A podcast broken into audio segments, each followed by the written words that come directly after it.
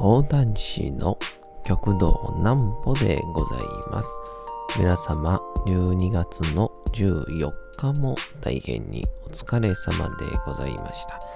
お休みの準備をされる方、もう寝るよという方、そんな方々の寝るをともに寝落ちをしていただこうという講談師、極道南歩の南歩ちゃんのおやすみラジオ。このラジオは毎週月曜日から金曜日の21時から音声アプリサウンドクラウド、Spotify、Amazon Music、Podcast にて配信をされております。皆様からのお便りもお待ちしております。お便りは極道南歩公式ホームページのおやすみラジオ特設ページから送ることができます。内容は何でも結構です。ねえねえ聞いてよなんぽちゃんから始まる皆様の日々の出来事や思っていることなどを送ってください。ご希望の方にはなんぽちゃんグッズプレゼントいたしますので、住所、お名前お忘れなくと。えー、いうことで、あのー、最近ですね、あの、YouTube の、えー、お手軽講談というやつが始まってからですね、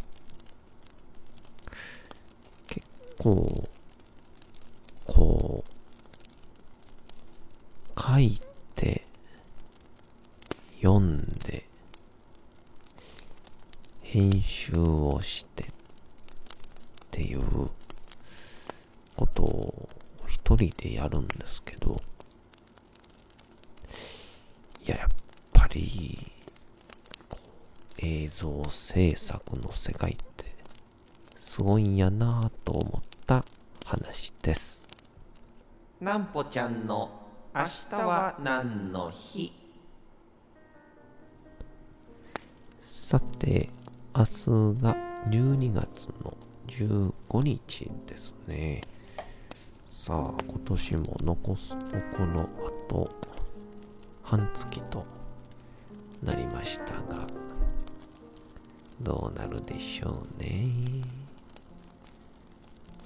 そういえば今年の漢字が決まりましたね。ええ、金でしたね。金ではないんでしょうけど、金でございま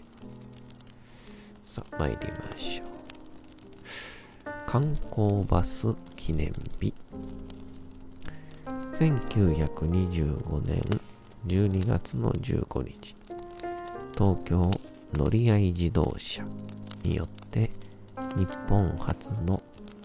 定期観光バス遊覧バスの運行が開始されたことにちなんで制定をされた記念日です。遊覧バスは公共前から銀座、上野のコースを走った定期観光バスでしたが、観光の名がついていたものの、実際近距離観光地間を近距離の観光地の間を運行する路線バス扱いとなっていました。ちなみに日本の路線バス事業の始まりには諸説があり1903年新商会が京都市内で始めたのが最初だと言われておりますと。なんか、一時の、あの、なんかの番組で、やってましたよね。あの、浅草にあの、観光バスを読んだ女性みたいな感じで、海外から連れてきたっていうので、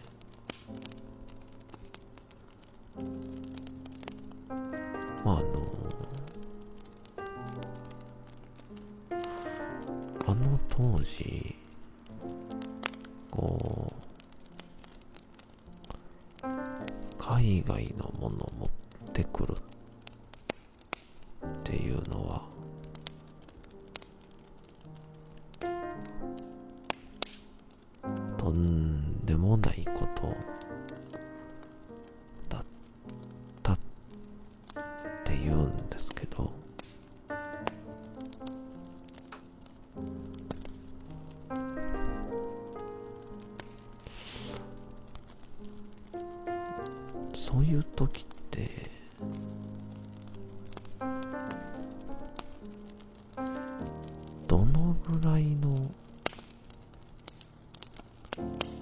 ストレスなんでしょうね。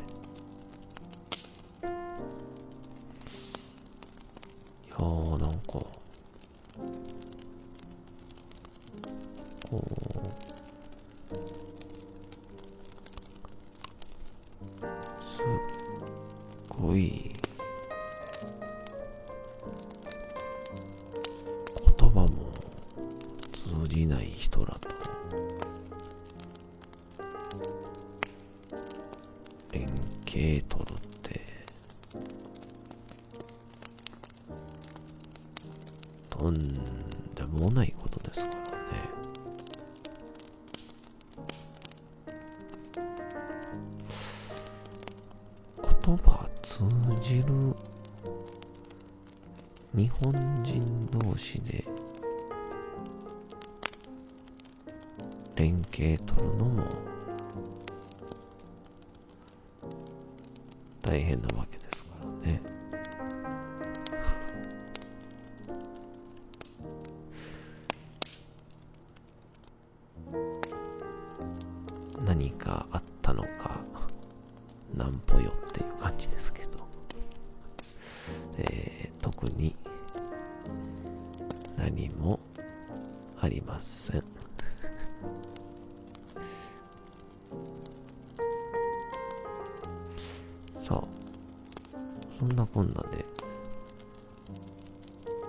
昨日言っておりました。この私の YouTube 企画ではありますけども、これがもう、なかなかに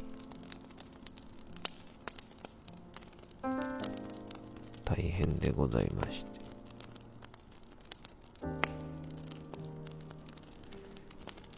まず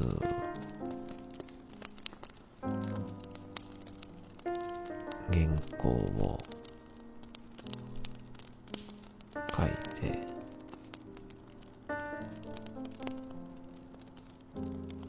原稿の次に収録をしましてで編集をしてっていう流れなんですけどまあいかんせん編集やらなんやらっていうのをやってきませんでしたから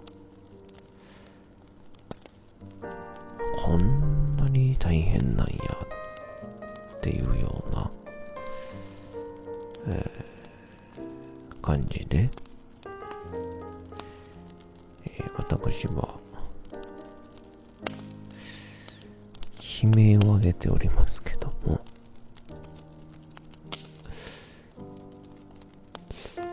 まあでもあの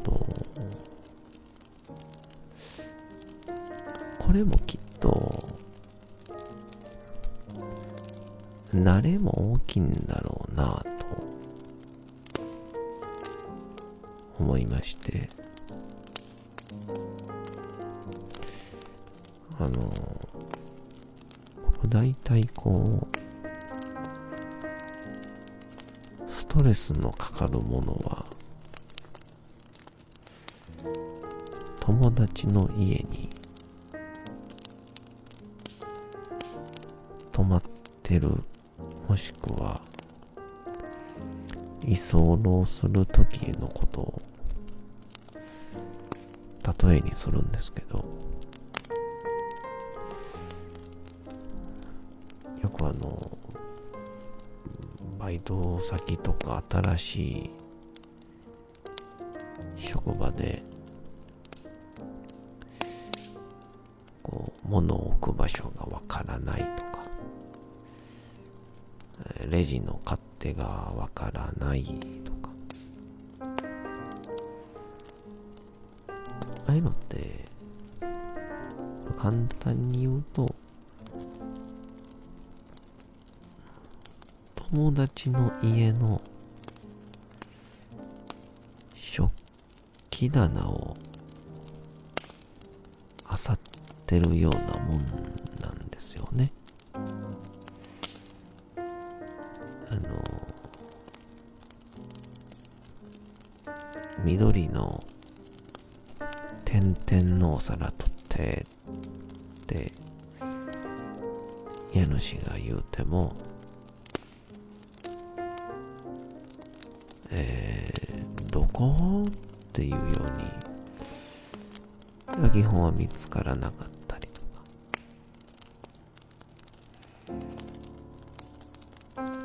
なんか一応引き出しの一番右の方とかってなってここに線のキー入ってるから取って言われてもまあ大体わかんないっていうねで家に住んでる人間ある意味ベテラン勢とかっていうのは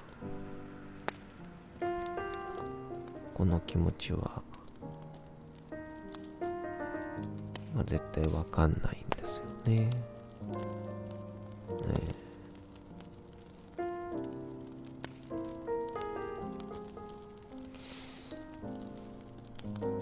っていうもんだからまあ23ヶ月経ちゃ場所も覚えて別のことを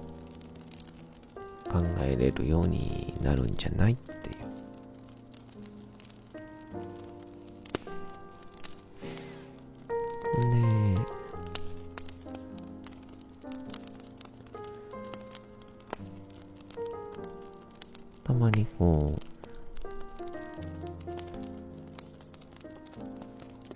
に行ってもいいかなとか。お茶飲んでもいいかなとか。そういうのでこう二の足を踏むことで本来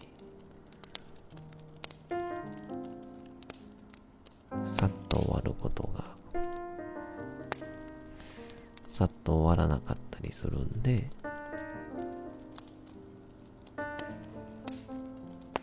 ストレスになったりするという。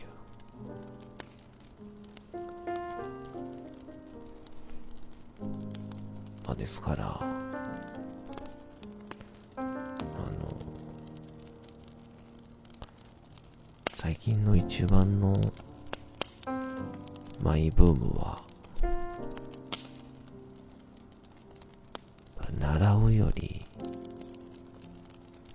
習うより慣れろですね。うん。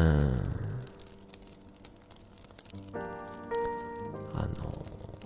これが近道なんてないんだって言葉になると、ちょっと重いんすよね。うん。いや、それは分かってんねんけど、みたいな。ですから、理想は、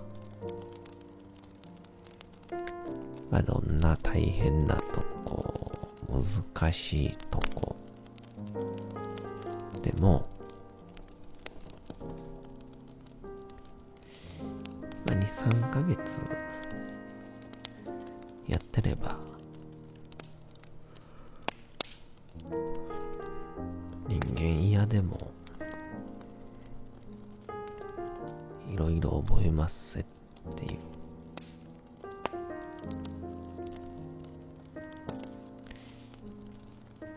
それで、あかんかったら、やめればいいっていうだけなんでね。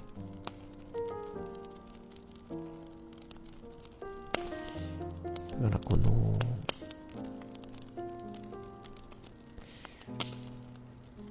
入り口優しくて、出口が厳しいっていうの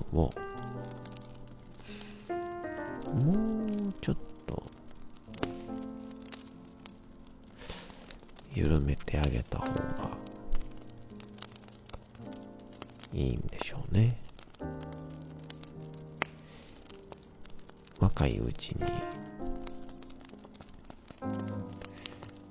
自分の、まあ向いてる向いてないっていうものなんかもしくはやり続けられるものなのかを確かめるにはまあいろんな経験値が必要ですから。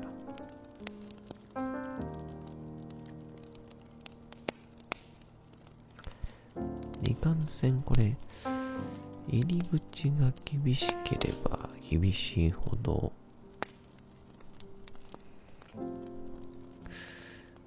無事その環境に入れた時それだけで嬉しいんですよね。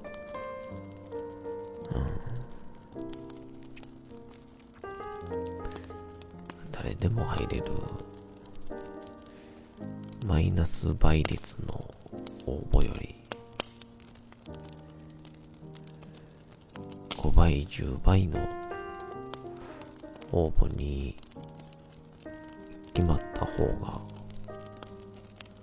人間やる気は出ますからね。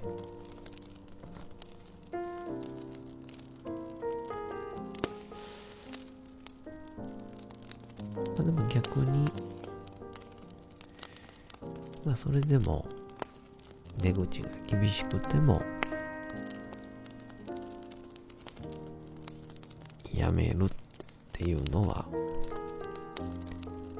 人間の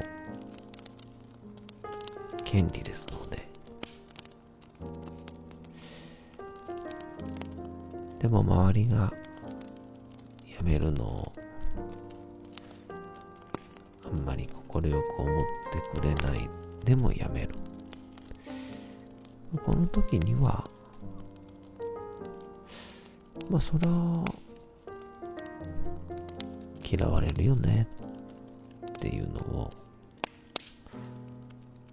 を受け入れる強さ。まあそれさえも慣れなのかもしれませんね。えーそんな話でございました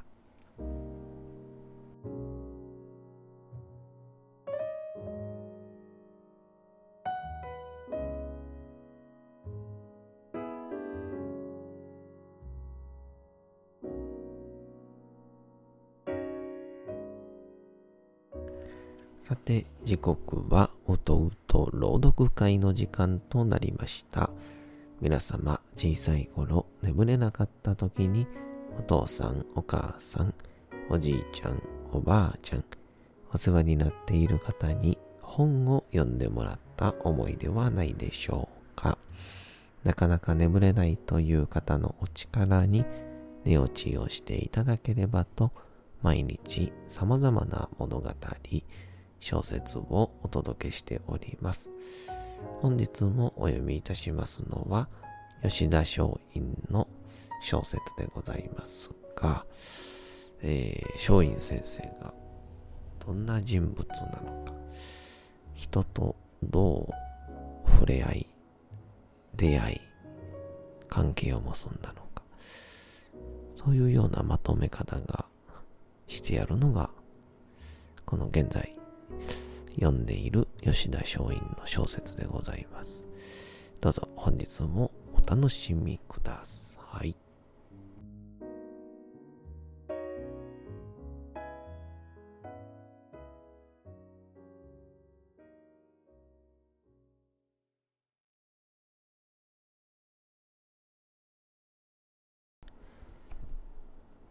小説吉田松陰道門冬治佐久間正山は俺は日本のナポレオンだと豪語する自信家であった。それだけに外国に対する知識は深く、上位などという鎖国主義をとっていてはダメだ。大いに外国の優れた科学知識や技術を導入すべきだと主張していた。この当時でいう開国論者である。彼は、しかし単に外国に屈服する開国論を唱えていたわけではない。日本の国防力をもっと強めるため、外国の知識や技術を活用すべきだと言っていた。彼は自分のこの考え方を和根要塞と言っている。和根、和の魂というのは日本人の精神、心のことである。要塞というのは外国人の科学知識や技術のことである。したがって、和根要塞というのは日本人の精神を失わずに外国の優れた科学知識や技術を活用しようということである。これが明治になってからのヨーロッパに追いつけ、追い越せにつながっていく。日本人は器用な民族だから、この国是に従って見事にヨーロッパに追いつき、追い越してしまった。どころか、その度が過ぎて、いつの間にか陽根和裁になってしまった。日本人精神が失われて、外国人並みの考え方をするようになり、逆に知識や技術は外国の水準をはるかに超えてしまったのである。現在日本の科学技術が世界の国々に主導性を持っていることは事実だ。しかしそれと同時に、大事な日本人の精神をどこかに捨ててしまった。忘れたのではなく、捨てたのである。特に最近は、日本式経営は通用しない。などということが声高に叫ばれ、いよいよこの大切な日本人の精神を投げ打ってしまっているのである。